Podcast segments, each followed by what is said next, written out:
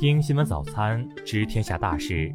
今天是二零二二年三月三日，星期四，农历二月初一。雨阳在上海向您道一声早安。先来关注头条新闻。近日，江西省瑞金市人民法院城郊法庭审理了一起特别的离婚案件。女僧人陈某为彻底皈依佛门，起诉解除与其丈夫张某的婚姻关系。二零一一年六月，三十二岁的陈某与认识六年的张某结婚。婚后，陈某发现丈夫张某整日游手好闲、好吃懒做，与张某婚前的形象大相径庭。张某多次在争吵时对陈某拳脚相加。结婚后第五天，陈某决定离家出走，并在外县的一家寺庙出家为尼。二零二一年十一月的一天，陈某从他乡归来，向瑞金法院提起离婚诉讼。张某接到离婚材料后十分震惊，面显怒色，并向法官称坚决不离婚，要拖他到老。经过法官多次调解开导，张某最终同意与陈某离婚。陈某向张某支付两千元作为补偿。再来关注国内新闻。二日消息，公安部决定自三月一日起至十二月三十一日，开展打击拐卖妇女儿童犯罪专项行动，切实维护妇女儿童合法权益。二日，北京师范大学中国教育与社会发展研究院发布的报告显示，百分之八十三点五的学生未参加校外学科培训。人力资源和社会保障部消息，近日，人社部和国家医保局总对总通道正式开通，支持电子社保卡和医保电子凭证在就医购药领域并行使用。最高人民法院二日对网络消费合同权利义务、直播营销民事责任、外卖餐饮民事责任等方面作出二十条规定，将于二零二二年三月十五日起实行。据悉，外卖平台未尽审查义务将承担连带责任。二日，苏州二幺三疫情中又有十八名患者治愈出院，转入康复定点医院，其中包括七名儿童。目前，苏州本轮疫情累计已有五十二名确诊病例，无症状感染者出院。二日，上海市通报增本土新冠肺炎确诊病例三例，无症状感染者四例。新增本土病例和无症状感染者均与一日报告病例同在一个老年舞蹈队。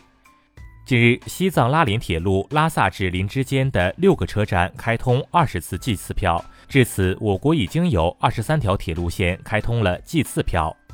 二日上午，首趟铁路原港班列在深圳平湖南国家物流枢纽开通。在香港抗击新冠疫情的关键时刻，深港跨境铁路货运再次受命启动，将为香港医疗、生活等物资供应提供重要保障。再来关注国际新闻。中国驻美大使馆提醒在美中国公民做好安全保护，并称当前国际局势日趋复杂，美社会治安状况堪忧，辱华仇华言行喧嚣，多名亚裔被恶意攻击。当地时间二日，俄罗斯国家航天集团总裁罗戈金否认俄罗斯卫星都已失控，他表示所有的控制中心都运转正常。当地时间一日，波兰、保加利亚和斯洛伐克否认了三国会向乌克兰提供战斗机的说法。波兰内政部副部长泽夫纳克二日表示，自上周四以来，已有超四十五万人从乌克兰前往波兰。联合国一日发起十六点五亿美元的紧急募捐呼吁，向乌克兰境内的人民和逃往邻国的难民提供人道主义支持。乌克兰驻日本大使馆近日在其官方社交媒体上发布了招募志愿兵的消息。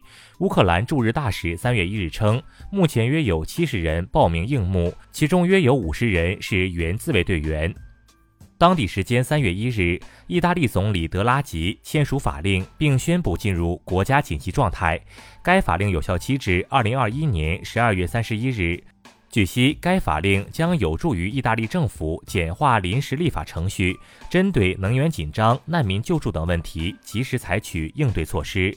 墨西哥总统洛佩斯当地时间一日表示，不会参与西方国家对俄罗斯的制裁，因为墨西哥寻求与所有国家保持和平关系，保持中立将使墨西哥处于与冲突各方对话的位置。墨西哥仍将对俄罗斯航空公司保持空域开放。